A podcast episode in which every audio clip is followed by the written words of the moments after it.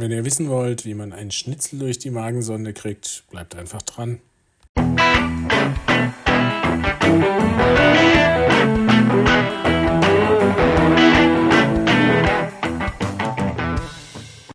Hallo und herzlich willkommen zum Kochbuch Anästhesie, dem Podcast von Anästhesisten für Anästhesisten und welche dies werden wollen.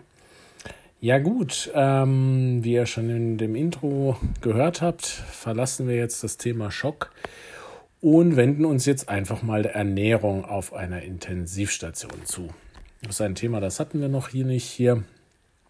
Ich habe es gerade im anderen Zusammenhang bearbeitet und dann dachte ich, da machen wir doch gleich mal eine Podcast-Folge daraus.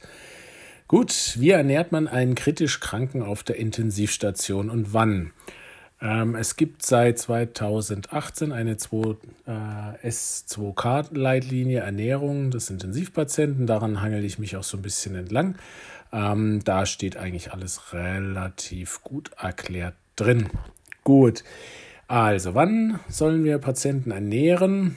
Bei Patienten, bei denen es nicht abzusehen ist, dass das mit der Ernährung oral ganz normal funktioniert in der akuten in der frühen Akutphase, also so Tag 1 bis Tag 3, sollte ungefähr nach 24 Stunden nach Aufnahme auf der Intensiv mit Ernährung angefangen werden. So 24 bis 48 Stunden. Der, ähm, das kalorische Ziel bei einem kritisch Kranken mit einem Normalgewicht ist 24 Kilokalorien pro Kilogramm Körpergewicht aktuelle Körpergewicht in 24 Stunden. Ja, das ist ungefähr so das Kalorienziel, was man so verwenden sollte. Mm, man muss dran denken, man sollte jetzt alle Kalorien irgendwie in die Rechnung mit einbeziehen. Auch so Kalorien, die man eben nicht zur Ernährung verwendet, wie zum Beispiel das Propofol zur Sedierung. Da sind ungefähr 100 Milliliter auch 110 Kilokalorien. Mm, soll man gleich 100% den Patienten ernähren, volle Lotte? Nee. Man soll langsam anfangen, ungefähr mit 75% der errechneten Kalorienzufuhr und dann steigert man es bis zum Ende der Akutphase, so nach vier bis sieben Tagen nach Beginn der kritischen Erkrankung und da sollte man dann 100% erreicht haben. Jetzt ist es so, man kann manchmal kann man das einfach nicht so toll steigern, wenn man zum Beispiel so Zeichen einer metabolischen Intoleranz sieht. Ähm, also sprich, der Blutzucker ist ständig über 180 Milligramm pro Deziliter, auch wenn Insulin im Perfusor von äh, mehr als vier Einheiten pro Stunde läuft. Dann muss man die Kalorienzufuhr reduzieren, bis eine Toleranz erreicht wird und dann wieder langsam steigern. Eventuell ist es auch so, dass man einfach mal komplett die Ernährung unterbrechen muss, einfach damit der Blutzucker wieder einigermaßen in die richtige, ähm, richtigen Rahmen reinkommt. Äh, da gibt es in der Leitlinie tolle Bilder, so Schem Schemata, wie man so mit dem Insulinbedarf und so weiter ähm, sozusagen berechnen kann, wie man die Ernährung am nächsten Tag steigern kann. Na, das ist schön übersichtlich, farbig, einfach ähm, erklärt. Äh, Blutzucker sollte man natürlich initial häufig kontrollieren, alle zwei Stunden mindestens. Ähm, die meisten, ich denke, bei den meisten wird es ja in der BGA mit gemessen werden. Dann kriegt man ja doch eh häufig einen Blutzucker, da man ja am Anfang der kritischen Erkrankung auch sicherlich mal ein bisschen häufiger den Blutzucker, äh, ja, die BGAs misst, dann hat man jedes Mal den Blutzucker dabei. Gut, ähm, enterale Ernährung. Enteral ist besser als parenteral, da sind man sich, ist man sich eigentlich einig. Die enterale Ernährung soll eigentlich kontinuierlich gegeben werden. Und wenn man das so jetzt eine Sondenkost nimmt, wie so die üblichen Sondenkosts, die so vorhanden sind auf Intensivstationen, die haben eine Kilokalorie pro Milliliter. Und dann hat man eigentlich ist das Körpergewicht gleich die Laufrate. Wenn man die 24 Kilokalorien pro Kilogramm Körpergewicht äh, pro 24 Stunden äh, zugrunde legt.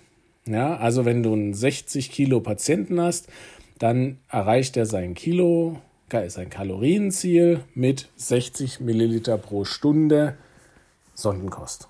Ja, das ist eigentlich was ziemlich Einfaches und ziemlich Praktisches. Mm, man kann jetzt natürlich mit 60 Milliliter nicht unbedingt starten. Man soll mit 20 Milliliter pro Stunde am ersten Tag steigern, äh, Quatsch, starten und dann alle 24 Stunden um 20 steigern, bis das Kalorienziel erreicht ist. Da muss man natürlich dran gucken, wie der Reflux mit dem Patienten ist. Mindestens einmal, wenn nicht zweimal am Tag sollte man die Ernährung stoppen und die Sonde auf Ablauf stellen. Und wenn man dann einen hohen Reflux hat, über 200, 300 Milliliter, dann muss man wahrscheinlich wieder ein bisschen langsamer vorwärts gehen. Ne? Vielleicht muss man es auch ein, zwischendurch mal pausieren. Und man kann auch die enterale Ernährung, die Sondenkost mit parenteralen Ernährung über die Vene kombinieren, wenn man einfach sagt, okay, der verträgt halt jetzt im Moment mit seinem Magen-Darm-Trakt nur 20 Milliliter pro Stunde enteral und dann wird halt der Rest parenteral zugefüttert. Ja.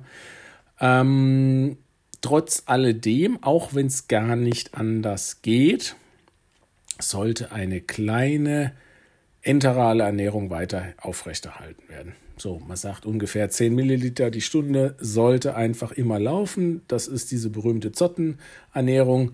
Die Zotten im Darm haben als einzige Möglichkeit, sich selber zu ernähren, die, der, der, der Nahrungsbrei, der da vorbeikommt.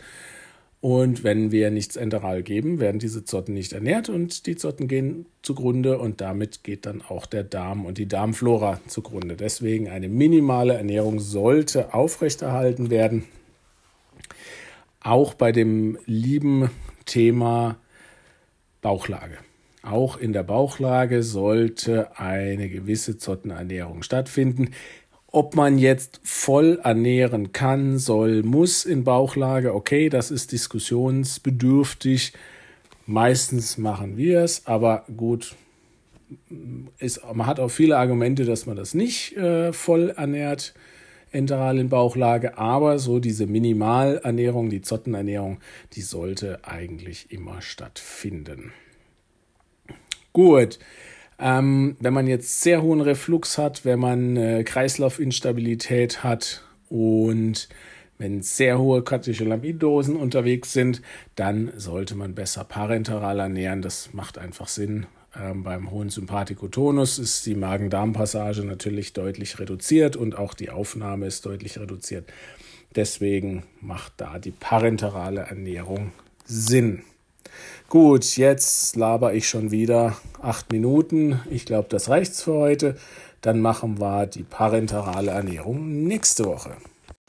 So, das war's schon wieder mal mit dieser Folge. Es wäre super, wenn es euch gefallen hat und ihr dann auf iTunes oder ähnlichem eine 5-Sterne-Bewertung hinterlassen könnt. Nur dann kommt der Podcast in die Sichtbarkeit und ja, mehr Leute können über das tolle Thema Anästhesie zuhören und diskutieren. Bis denn, euer Ilja.